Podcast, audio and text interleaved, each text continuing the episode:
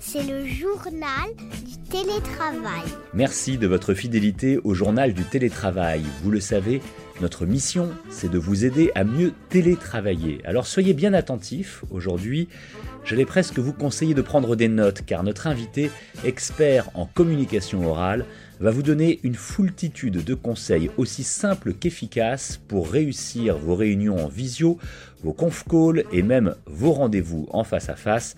Parce que si l'on parle souvent, à juste titre, du langage corporel, on ne s'attache pas assez à notre façon de parler, d'écouter et donc de transmettre un message clair et puissant.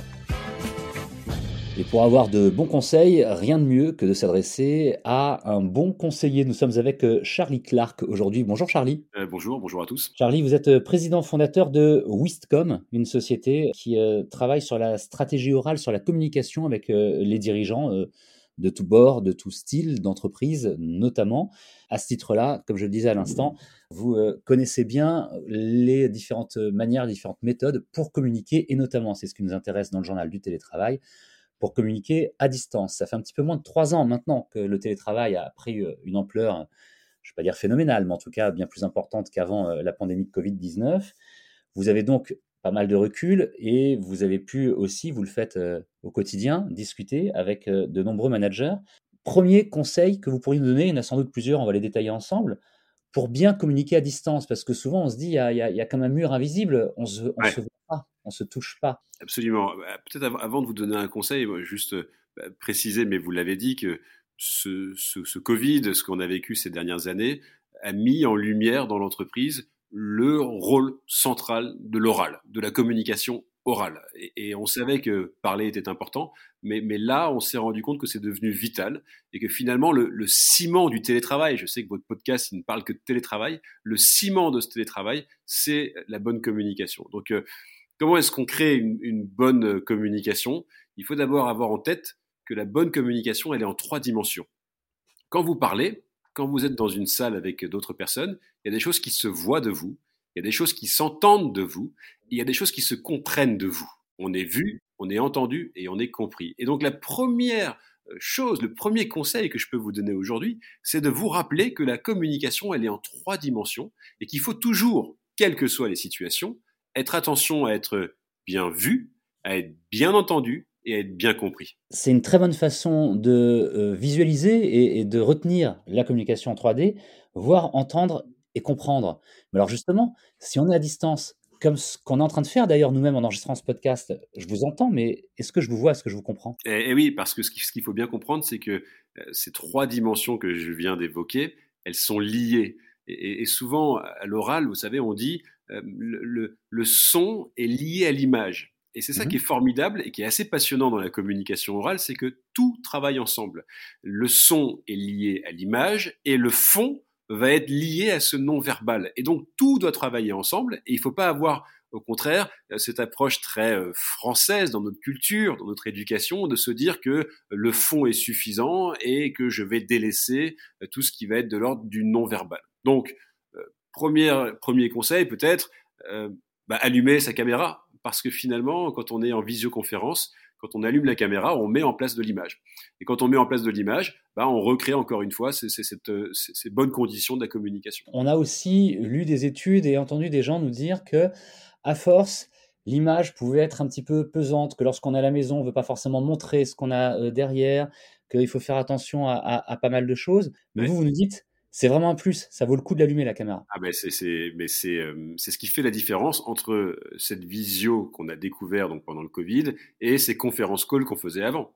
Et clairement aujourd'hui, euh, vous feriez pas trois, quatre conférences call dans la journée comme vous arrivez à faire trois ou quatre visios. Ce qui est sympa avec la visio, c'est que finalement, il y a des techniques pour faire en sorte que vous, vous soyez presque dans la salle avec la personne qui est là. Donc bien sûr, allumer sa caméra. On peut l'éteindre si euh, c'est des réunions d'équipe régulières avec des gens qu'on connaît bien et avec qui il n'y a pas d'enjeu de convaincre. Mais dès qu'il faut aller convaincre, dès qu'il faut aller chercher la personne, essayer de l'embarquer, et c'est le cas d'un manager avec ses équipes, il faut pour moi, et c'est nécessaire, allumer sa caméra. Alors ça, c'est euh, une bonne pratique à conserver et à développer même euh, en communication orale à distance, lorsqu'on est en télétravail.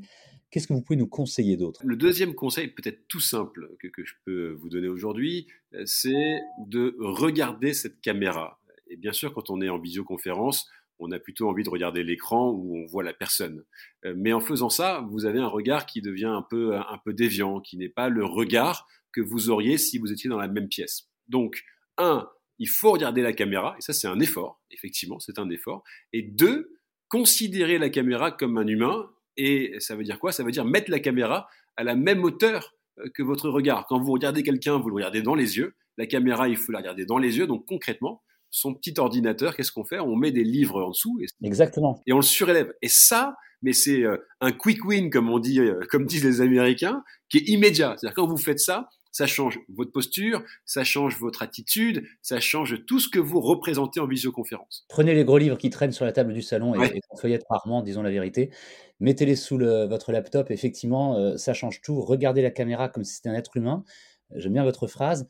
Et puis, j'ajouterais peut-être aussi la plupart des euh, solutions de visioconférence permettent de réduire la fenêtre ou d'enlever carrément la fenêtre où on se voit soi-même. Comme ça, au moins, on évite de se regarder pour mieux regarder l'autre. Exactement. C'est pas, c'est pas, c'est pas un miroir. Euh, vous savez, la, base de, l'oral, c'est un précepte. C'est la star, elle est en face. Et donc, notre job à nous, quand on s'exprime, et c'est ce que j'essaie de faire maintenant, c'est de faire tous les efforts pour celui qui est en face. Tous les efforts pour qu'il vous voit, pour qu'il vous entende et qu'il vous comprenne. Donc les efforts pour qu'il vous voit, c'est allumer la caméra bien sûr, surélever euh, l'écran, on l'a compris, faire des gestes naturels comme vous le feriez dans la vraie vie, et puis sourire. Parce que quand vous souriez en visio, bah, mine de rien, ça crève l'écran, ça se voit. Et, nous, le, drame qu'on constate dans l'entreprise, c'est que quand les gens s'expriment, la plupart du temps, ils sourient pas, ils tirent la gueule. Celui qui est en face, il n'a pas forcément envie d'entendre parce que lui-même, il a déjà ses problèmes, ses complications, ses soucis. Si celui qui parle lui en rajoute, ça va pas être celui qui va l'intéresser. Donc sourire. Et pour ça, un conseil tout bête, mais, mais, génial. Vous prenez un post-it, vous dessinez un gros smiley dessus et vous le collez à côté de la caméra. Comme ça, dès que vous regarderez la caméra, vous vous souvenez qu'il faut sourire et que quand vous souriez, vous faites la différence. C'est pas mal ça comme, euh, comme conseil. Charlie Clark, vous êtes expert en stratégie orale. Vous nous donnez des conseils aujourd'hui dans cet épisode du euh, journal du télétravail.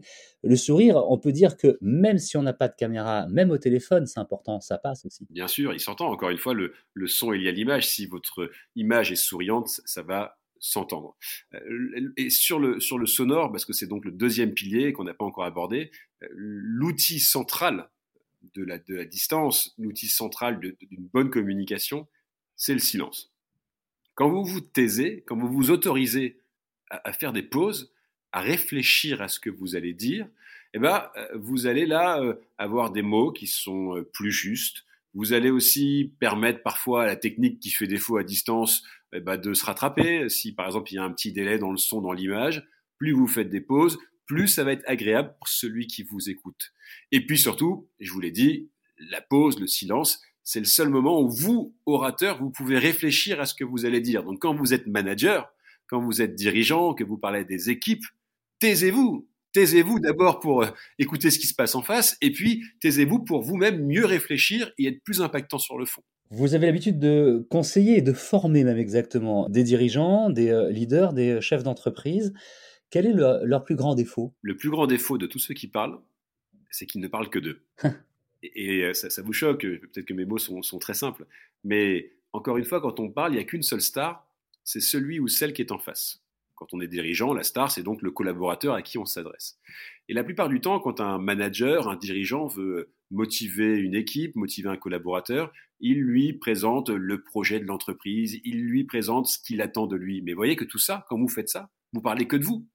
Le collaborateur, lui, euh, il veut comprendre bah, quel est son intérêt euh, dans tout ça, pourquoi il le fait, c'est cette histoire de, de vision aussi, de sens qu'on doit donner aujourd'hui. Et donc, finalement, le, gros défaut de tout le monde, c'est qu'on parle que de soi, alors qu'il faut faire tous les efforts pour ne parler que de la personne qui est en face. Et c'est ça le, job de notre job, notre job de communicant, c'est de faire en sorte que oui, bien sûr, vous avez des messages à passer, mais qu'ils euh, euh, ces messages qu'ils rejoignent ce que la personne en face aurait envie d'entendre. C'est ça qui est important, c'est de réussir à faire passer un message et de réussir à faire en sorte d'être justement entendu. Et vous le disiez tout à l'heure, c'était le troisième point, d'être bien compris. Être bien compris. Et, et, et, pour être bien compris, il faut encore une fois se dire en face, euh, il y a une personne, qui est cette personne, dans quel état d'esprit elle se trouve, et ça c'est très important, et, notamment en télétravail, quand on est manager, l'état d'esprit de son collaborateur à distance va pas être le même, vous allez pouvoir peut-être moins le sentir aussi qu'en présentiel, et donc il y a un vrai travail à faire de manager pour comprendre l'état d'esprit, comprendre la situation de son collaborateur qui est en télétravail, et puis faire du sur-mesure. Parce que une des vraies différences, un des gros changements avec le télétravail, c'est cette capacité, cette obligation même qu'a le manager de faire du sur-mesure avec ses équipes. Avant, quand on était en présentiel, on fait des réunions, on parle à tout le monde et euh, go, c'est parti. Là, quand vous allez être en distance, va falloir quand même comprendre les différences de chacun, les complexités de chacun, la situation de chacun, parce que si vous faites pas ce travail-là, euh, la personne ne va pas se sentir accrochée, elle va pas se sentir concernée, et vous allez faire des monologues. Donc il y a un travail d'écoute et de sur-mesure quand on est aujourd'hui manager en distanciel. Du sur-mesure, faire attention pour être bien entendu, à également être bien vu et euh, bien compris. Si je résume ce que vous nous avez euh, expliqué, les conseils que vous nous avez donnés aujourd'hui, Charlie Clark, je rappelle que vous êtes président fondateur de Wistcom, une euh, entreprise de communication orale vous êtes expert en stratégie orale et vous aidez les managers, les leaders, les chefs d'entreprise à mieux s'exprimer. C'est à ce titre que vous avez pu nous donner aujourd'hui d'excellents conseils pour euh, mieux gérer notre communication euh, à l'oral à distance lorsqu'on est en euh, télétravail. Merci d'avoir été avec nous. Merci à vous, à très vite. Le journal du télétravail, c'est le podcast qui vous aide à mieux télétravailler. Vous le retrouvez en permanence sur capital.fr et gratuitement sur toutes les plateformes d'écoute de podcast. Pour trouver des prolongements à ce que nous nous disons à l'oral. Vous pouvez lire le magazine Management et pour nous écrire, une seule adresse email, le journal du télétravail at gmail.com. À bientôt. C'est le journal du télétravail.